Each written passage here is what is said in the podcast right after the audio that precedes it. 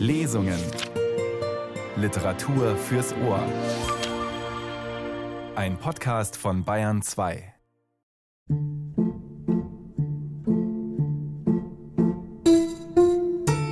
Aus der Wohnung Bobinizins ließ sich wieder Geräusch vernehmen.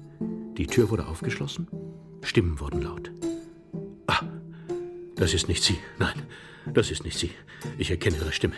Jetzt habe ich alles erfahren. Glauben Sie mir. Das ist sie nicht, versicherte der Herr im Waschbepilz fast beschwörend, während sein Gesicht so weiß wie die Wand hinter ihm war. Schweigen Sie! Der junge Mann drückte sich in den Winkel, um nicht gesehen zu werden. Mein Herr, ich eile. Das ist sie nicht. Und das freut mich sehr. Nun, dann machen Sie, dass sie fortkommt. Gehen Sie nur. Achterbahn der Gefühle. Die Eifersucht vernebelt den Verstand und bringt Ivan Andrejewitsch Schabrin in diverse groteske Situationen, so auch hier. Die fremde Frau und der Mann unter dem Bett heißt Fjodor M. Dostojewskis Erzählung. Willkommen zur Lesung, sagt Nils Beindker. An einem nebeligen Winterabend in St. Petersburg spricht ein aufgeregter Herr im Waschbärpelz einen jungen Mann an, der vor einem Mietshaus wartet. Der Herr im Pelz ist Iwan Andrejewitsch Schabrin. Er glaubt, seine Frau sei ihm untreu und spioniert ihr nun hinterher. Fjodor M. Dostojewskis Erzählung Die fremde Frau und der Mann unter dem Bett. Zu hören hier in der Lesung mit Will Quadflieg, einem der bekanntesten Sprecher in der Geschichte der ARD. Sie traten ins Haus und stiegen die Treppen hinauf zum dritten Stock. Im Treppenflur war es ziemlich dunkel. Warten Sie, haben Sie Streichhölzer? Streichhölzer? Was für Streichhölzer? Na zum Teufel, rauchen Sie denn keine Zigarren? Ach ja, gewiss habe ich. Hier, hier sind sie, sogleich. Der Herr im Waschbärpelz befüllte hastig seine Taschen. Teufel, das ist aber ein. Ich glaube, diese Tür muss es sein. Ja, ja, ja, ja. Diese, diese, diese, diese, diese, diese, diese, diese, diese. Schreien Sie doch noch lauter. Können Sie denn nicht still sein? Psst. Mein Herr, ich bin an so etwas nicht gewöhnt. Ich muss mir Gewalt antun. Sie sind ein ungezogener, frecher Mensch. Das Streichholz flammte auf. Da, sehen Sie? Das Metallschildchen? Da steht's ja. Bobinizin. Sehen Sie? Bobinizin. Ich sehe. Ich sehe. Still doch, leise. Was? Ausgelöscht? Ja, ausgelöscht. Soll man klopfen? Ja, entschied der Herr im Waschbäppels. Gut, dann klopfen Sie. Nein, weshalb denn ich? Fangen Sie an. Pochen Sie zuerst an die Tür. Hm, Feigling. Ach, Sie sind selbst ein Feigling. So packen Sie sich doch. Ich muss sagen, ich bereue es fast, Ihnen das Geheimnis anvertraut zu haben. Sie. Ich? Nun, was? Sie haben meine Verstörtheit ausgenutzt. Sie haben gesehen, wie ich. Ach, zum Teufel damit, ich finde Sie nur lächerlich und damit basta. Weshalb sind Sie denn hier? Und Sie? Weshalb sind Sie denn hier? Das ist mir mal eine schöne Moral, versetzte höchst unwillig der Herr im Waschbärpelz. Was reden Sie von Moral? Was sind Sie denn selbst? Sehen Sie, das ist eben unmoralisch von Ihnen. Was? Ja, Ihrer Meinung nach ist jeder beleidigte Gatte ein, ein Pantoffelheld. Sind Sie denn ein Gatte? Der Gatte wartet doch dort auf der Brücke. Weshalb regen Sie sich dann so auf? Weshalb mischen Sie sich überhaupt in fremde Angelegenheiten ein? Mir aber will es scheinen, dass gerade Sie der Liebhaber sind. Hören Sie, wenn Sie so fortfahren, muss ich gestehen, dass meiner Überzeugung nach gerade Sie ein Pantoffelheld sind. Oder mit anderen Worten, wissen Sie wer?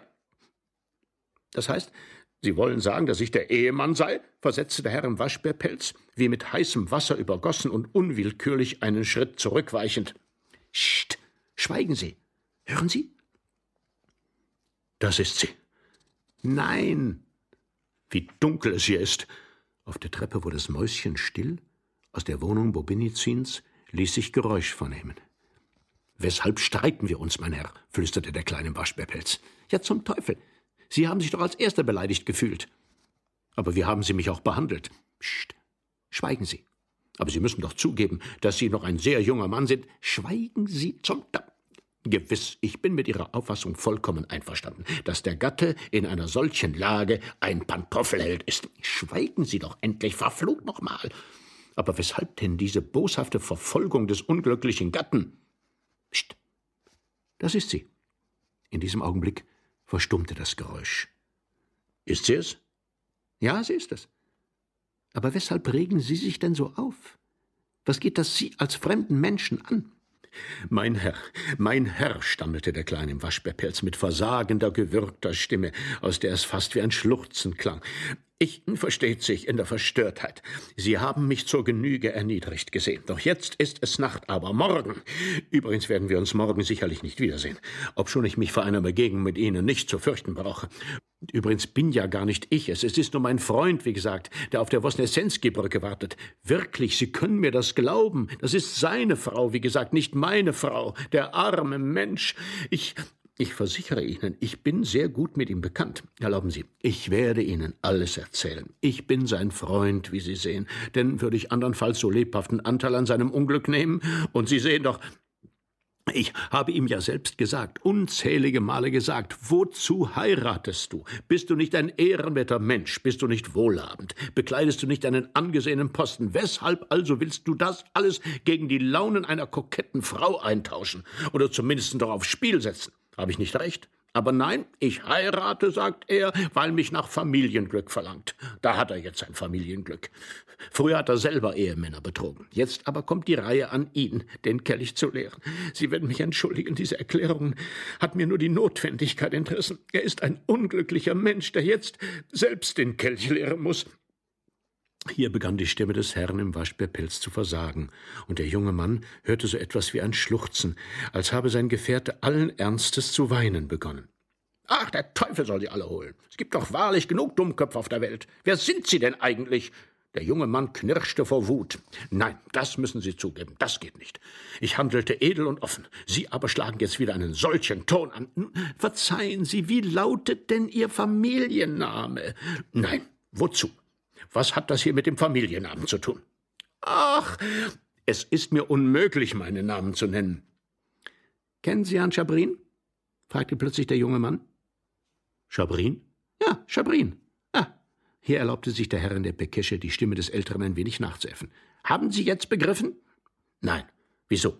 Was für ein Schabrin? stotterte mit hervorquellenden Augen der Herr im Waschbärpelz. Durchaus nicht. Schabrin, der ist ein Ehrenmann. Ich kenne ihn zufällig. Und ihre Unhöflichkeiten kann ich mir nur durch ihre Eifersucht erklären, die sie vollkommen unzurechnungsfähig macht.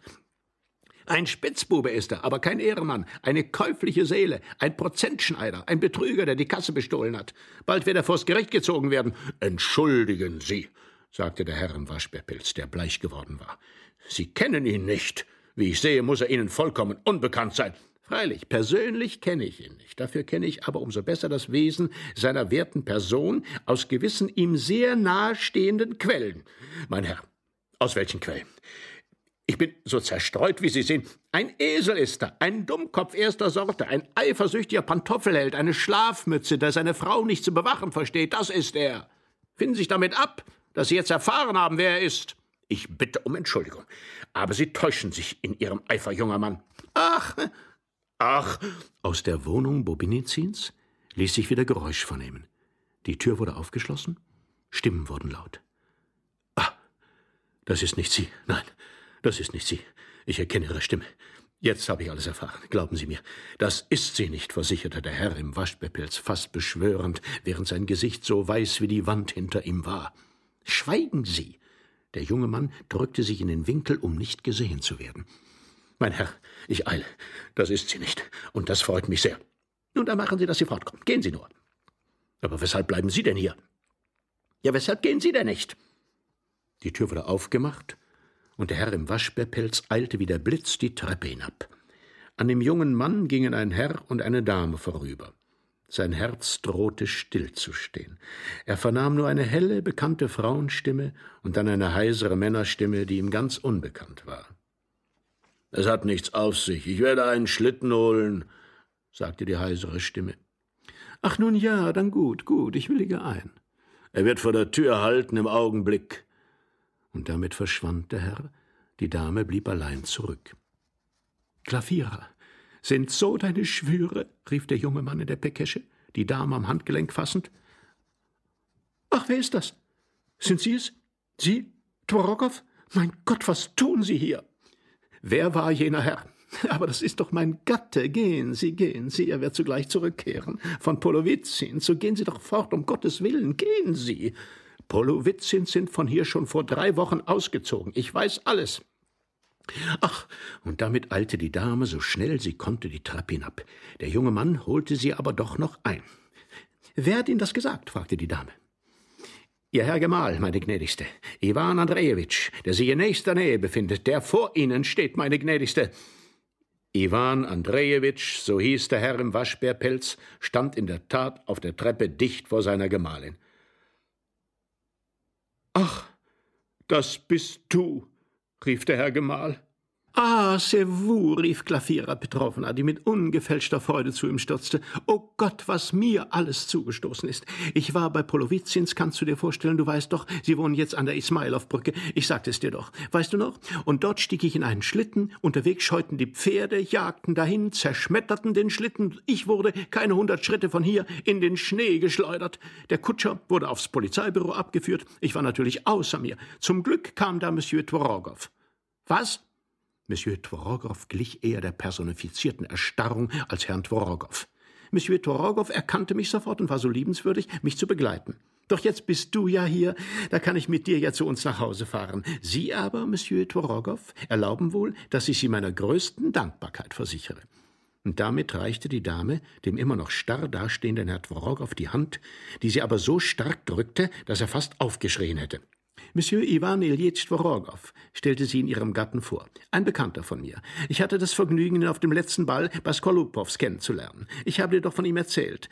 Entsinnst du dich nicht, Coco? Ach, aber gewiss, gewiss, mein Kind. Sehr gut entsinne ich mich, versicherte eilfertig der Herr im Waschbärpelz, der Coco genannt worden war. Freut mich, freut mich ungemein. Und er drückte in aufrichtiger Freude die Rechte des Herrn Tworogow. Mit wem reden Sie denn da? Was hat denn das zu bedeuten? Ich warte, ertönte plötzlich die heisere Stimme. Vor der Gruppe stand plötzlich ein endlos langer Herr, der ein Lorgnon hervorzog und den Herrn im Waschbärpelz aufmerksam zu betrachten begann. Ah, voilà, Monsieur Bobinizin, rief die Dame in den süßesten Tönen. Woher kommen Sie denn, wenn man so fragen darf? Das nenne ich eine Begegnung. Denken Sie sich, mich haben die Pferde soeben aus dem Schlitten geworfen. Doch hier ist mein Mann. Jean, erlaube, dass ich Monsieur Bobinizin vorstelle, den ich auf dem Ball bei Karpows kennengelernt habe. Ah, sehr, sehr angenehm. Ich werde sogleich ein Gefährt besorgen, mein Kind. Ja, ja, tu es, Jean, tu es. Ich zittere noch, ich bebe noch vor Schreck. Mir ist gar nicht wohl. Heute Abend auf dem Maskenball, flüsterte sie schnell Tworogow zu. Leben Sie wohl, leben Sie wohl, Herr Bobinizin. Wir werden uns doch wohl morgen auf dem Ball bei Karpos wiedersehen? Nein, pardon. Ich werde dort nicht zu finden sein. Ich werde morgen, wenn es jetzt nicht geht, brummte der Herr Bobinizin undeutlich durch die Zähne, so dass der Nachsatz nicht zu verstehen war, machte eine Art Verbeugung, setzte sich in seinen Schlitten und fuhr davon. Da fuhr schon ein zweites Gefährt vor, die Dame setzte sich hinein, doch der Herr im Waschbärpelz zögerte mit dem Einsteigen. Wie es schien, war er noch nicht fähig, eine Bewegung zu machen, und mit völlig sinnlosem Blick sah er den jungen Mann in der Pekesche an, worauf dieser nichts als ein Lächeln zur Erwiderung hatte, ein Lächeln, das auch nicht gerade geistreich war. Ich äh, weiß nicht, es freut mich, Ihre Bekanntschaft gemacht zu haben, versetzte der junge Mann mit einer leichten Verbeugung gewissermaßen, um vorzubeugen, da er plötzlich so etwas wie eine Befürchtung verspürte. Äh, freut mich, äh, freut mich sehr. Sie haben, glaube ich, einen Überschuh verloren.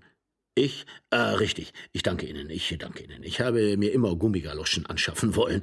In Gummigaloschen sollen aber die Füße transpirieren, sagt man bemerkte der junge Mann allem Anschein nach mit grenzenloser Anteilnahme. Jean, so komm doch endlich. Ganz recht, ganz recht. Sie sollen transpirieren, wie man hört. Sogleich, sogleich, Herzchen, im Augenblick. Wir haben hier nur ein Gespräch zu beenden. Ja, es ist so, wie Sie zu bemerken beliebten, die Füße transpirieren.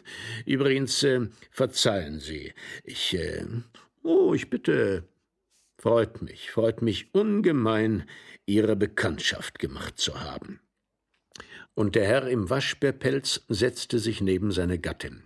Das Gefährt setzte sich in Bewegung. Der junge Mann aber stand noch lange auf demselben Fleck und schaute ihm verwundert nach. Am Abend des nächsten Tages fand in der italienischen Oper irgendeine Aufführung statt. Der erste Akt sollte gerade beginnen, als plötzlich noch Iwan Andrejewitsch sich wie eine Bombe in den Saal zwängte. Noch nie hatte man an ihm ein solches Furore bemerkt oder ein so großes Verlangen nach Musik wahrgenommen, wie es jetzt plötzlich zu haben schien. Wenigstens wusste man so ziemlich allgemein, dass Iwan Andrejewitsch einem Schlummerstündchen in der italienischen Oper keineswegs abhold war. Ja, es hieß sogar, er habe des Öfteren selbst gesagt, dass ein solches dort ganz besonders angenehm und süß sei. Und die Primadonna, die singt dir doch dazu noch ein Schlummerlied, so süß wie ein weißes Kätzchen miaut. Äh, es war schon etwas lange her, dass es sich so zu äußern pflegte, schon über ein gutes halbes Jahr.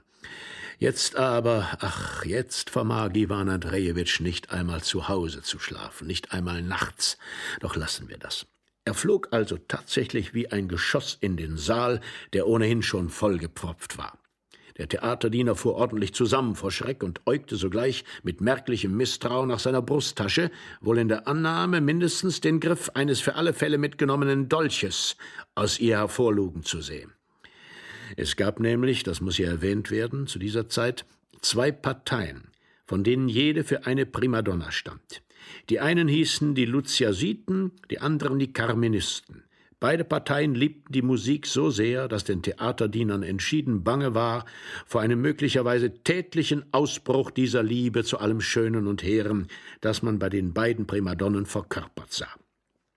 Das also war der Grund, weshalb der Theaterdiener beim Anblick so jugendlicher Hitze, selbst in einem ergrauten Mann, allerdings nicht völlig ergrauten, aber so immerhin eines Mannes um die fünfzig mit einer Glatze, unwillkürlich die Worte Hamlets des Dänenprinzen in den Sinn kamen, denn in eurem Alter und so weiter. Ja, wenn schon das Alter sich gebärdete, was stand dann von der Jugend zu erwarten? Und das war auch der Grund, weshalb er, wie erwähnt, misstrauisch nach der Brusttasche des Fracks äugte, im Voraus darauf gefasst, aus ihr einen Dolch hervorlugen zu sehen. Doch in dieser Fracktasche befand sich nur eine Brieftasche und sonst nichts. Inzwischen hatte Iwan Andrejewitsch, kaum dass er glücklich im Saale stand, schon im Nu mit dem Blick alle Logen im zweiten Raum überflogen und, o oh Entsetzen, sein Herzschlag setzte aus, sie war hier. Sie saß in einer Loge mit General Polowitzin, dessen Gattin und Schwägerin. Und in derselben Loge befand sich auch der Adjutant des Generals, ein überaus gewandter und liebenswürdiger Mann, und dann noch ein Herr in Zivil.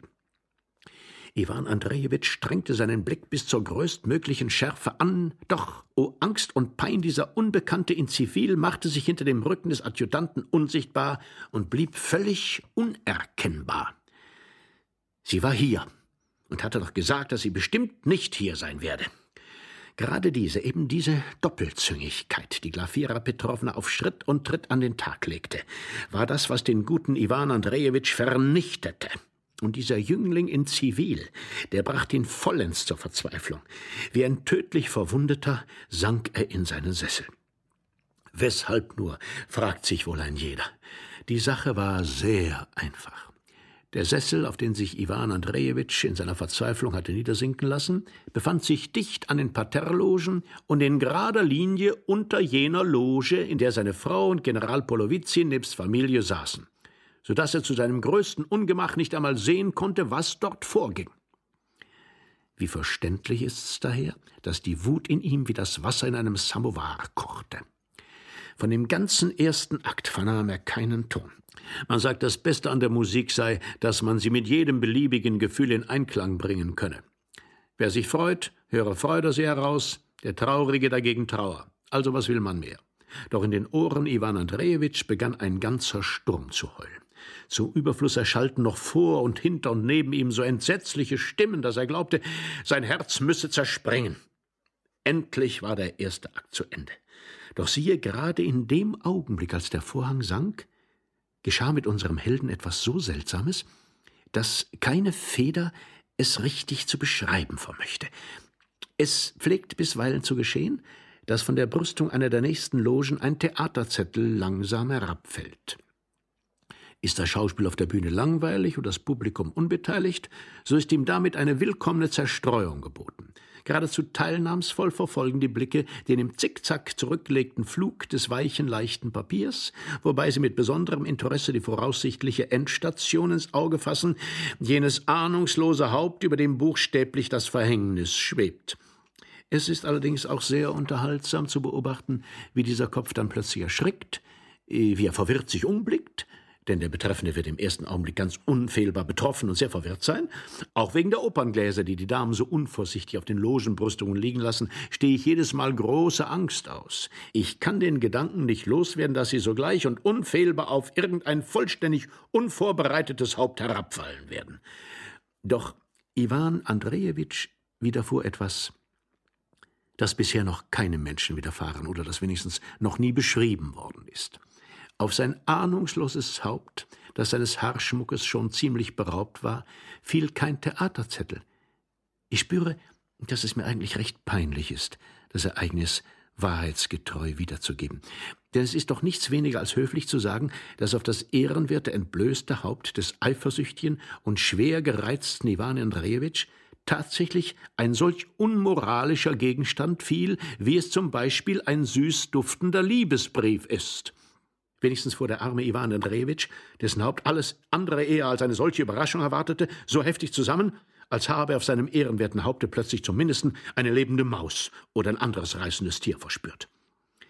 Dass der Brief ein Liebesbrief war, das sah man ihm nur zu deutlich an. Erstens war er auf zartfarbenem, verräterisch duftendem Papier geschrieben, und zweitens war das Format so klein, dass seine Dame ihn in ihrem Handschuh hätte verbergen können. Gefallen war offenbar während der Übergabe, vielleicht beim Überreichen eines Theaterzettels, unter dem der Brief geschickt und schnell verborgen worden war.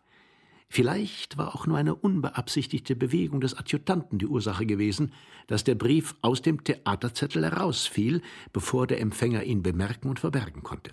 Jedenfalls hatte der Jüngling in Zivil nur den Theaterzettel erhalten, mit dem er dann wohl nicht allzu viel anzufangen wusste. Für war eine höchst unangenehme Situation. Doch muss man zugeben, dass die Lage Iwan Andrejewitschs noch um ein bedeutendes unangenehmer war. Prädestiné, murmelte er, indes kalter Schweiß ihm aus den Poren trat und er den kleinen Brief krampfhaft in der Hand zusammenpresste, als wenn ihm jemand das Kleinod hätte entreißen wollen. Prädestiné, die Kugel wird den Schuldigen finden, zuckte es durch seine Gedanken. Nein, das ist nicht das Richtige. Was habe ich verbrochen, dass ich mein Leben aufs Spiel setzen soll? überlegte er sofort weiter. Und ein Gedanke verdrängte den anderen. Doch wer vermag all die Gedanken aufzuzählen, die ein Gehirn nach einer solchen unvorhergesehenen Erschütterung durchzucken? Iwan Andrejewitsch saß vorläufig regungslos, als wäre in der Tat das gewesen, was er zu sein schien, weder tot noch lebendig. Er war überzeugt, dass das ganze Publikum sein lächerliches Unglück bemerkt hatte, obschon gerade in jenem Augenblick der Vorhang unter schallendem Applaus gefallen war und ein wahrer Sturm die Primadonna hervorzurufen begann. Er war aber so verwirrt und verlegen, dass er nicht einmal seinen Blick zu heben wagte, ganz als wäre mit ihm das Schrecklichste geschehen, das ein Mensch sich überhaupt auszudenken vermag. Sehr gut gesungen, bemerkte er schüchtern zu seinem Nachbarn zur Linken, einem auffallenden Gag.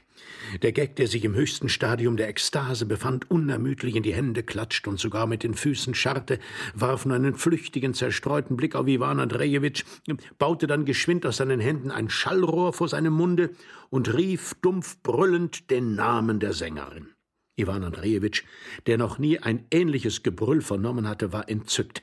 Nein, der hat nichts bemerkt, sagte er voll befriedigt zu sich selbst und wandte sich zurück. Der dicke Herr aber, der hinter seinem Rücken saß, war schon aufgestanden und musterte, ihm seinerseits den Rücken zuwendend, durch ein Opernglas die Reihen der Logen. Auch gut, dachte Iwan Andrejewitsch. In den Reihen vor ihm hatte man natürlich nichts gesehen. Schüchtern, doch voll froher Hoffnung, wagte er einen Blick in die Parterreloge zu werfen, neben der er saß, zuckte aber plötzlich mit der unangenehmsten Empfindung zusammen, denn was er dort erblickt hatte, war wenig trostreich. Er sah eine schöne Dame, die im Sessel zurückgelehnt, krampfhaft ihr Taschentuch an die Lippen presste und unbändig lachte. Ach, diese Weiber, knirschte Iwan Andrejewitsch und versuchte, sich schleunigst zur Ausgangstür zu verdrücken, bemüht, dem Publikum nicht gar zu rücksichtslos auf die Füße zu treten. Nun fragt es sich, wie kam Iwan Andrejewitsch darauf anzunehmen, dass dieser Liebesbrief gerade aus jener Loge im zweiten Rang stammte?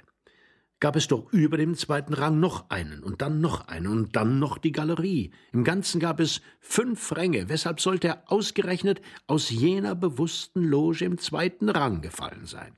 Warum nicht von hoch oben, von der Galerie? wo doch gleichfalls Damen saßen. Doch Leidenschaft ist zum Beispiel exklusiv und Eifersucht die exklusivste Leidenschaft der Welt. Iwan Andrejewitsch stürzte, kaum dass er die Tür erreicht hatte, ins Foyer, blieb unter einer Lampe stehen, er brach das Kuvert und las. Heute Abend, gleich nach der Vorstellung in der G-Straße, Ecke der F-Gasse, im Hause Kaufs, im dritten Stockwerk rechts von der Treppe, Eingang von der Straße. Sei dort, ich flehe dich an. Die Handschrift war Iwan Andrejewitsch unbekannt. Doch eins stand für ihn fest, dass es eine Bestellung zu einem Rendezvous war. Sein erster Gedanke war deshalb vorbeugen, überrumpeln, das Übel verhüten, solange es noch nicht zu spät ist. Einen Augenblick dachte er sogar daran, die Schuldigen sogleich zu überführen, sofort hier im Theater. Doch wie das anstellen? Iwan Andrejewitsch eilte schon die Treppe hinauf zum zweiten Rang, besann sich aber zum Glück noch rechtzeitig und machte vor der Logentür wieder kehrt. Er wusste entschieden nicht, wohin er sich wenden oder wo er sich überhaupt lassen sollte. In seiner Ratlosigkeit eilte er auf die andere Seite und blickte durch die offene Tür der gegenüberliegenden Loge. Tatsächlich, in jeder der fünf Logen, die sich in lotrechter Linie über seinem Platz befanden, saßen junge Damen und junge Herren. Der Liebesbrief hätte aus allen fünf zugleich fallen können, umso mehr als Iwan Andrejewitsch die Insassen aller fünf gegen sich verschworen glaubte. Doch ungeachtet aller sichtbaren Möglichkeiten blieb Iwan Andrejewitsch bei seiner Überzeugung. Den ganzen zweiten Akt verbrachte er in den Korridoren, die er nach allen Richtungen durchirrte, ohne Seelenruhe finden zu können. Er eilte sogar an die Theaterkasse, um vom Kassierer die Namen aller fünf Logeninhaber zu erfahren, doch leider war die Kasse schon geschlossen. Endlich erschallte Applaus, dazu das wilde Schreien heller Stimmen, die Bravo und die Namen der Künstler riefen. Die Vorstellung war zu Ende. Iwan Andrejewitsch hatte etwas ganz Bestimmtes im Sinn. Er griff nach seinem Pelz und eilte in die Gehstraße, um dort an Ort und Stelle zu überführen, abzufangen und überhaupt energischer vorzugehen als gestern. Bald hatte er auch das Haus gefunden, und er war gerade im Begriff einzutreten, als plötzlich, fast seinen Ärmel streifend, eine Männergestalt in einem geckenhaften Paletot durch die Tür schoss und die Treppen zum dritten Stockwerk hinaufeilte. Iwan Andrejewitsch schien es, dass es derselbe junge Fand gewesen sei, obschon er sein Gesicht weder jetzt noch in der Loge deutlich gesehen hatte. Sein Herz blieb stehen.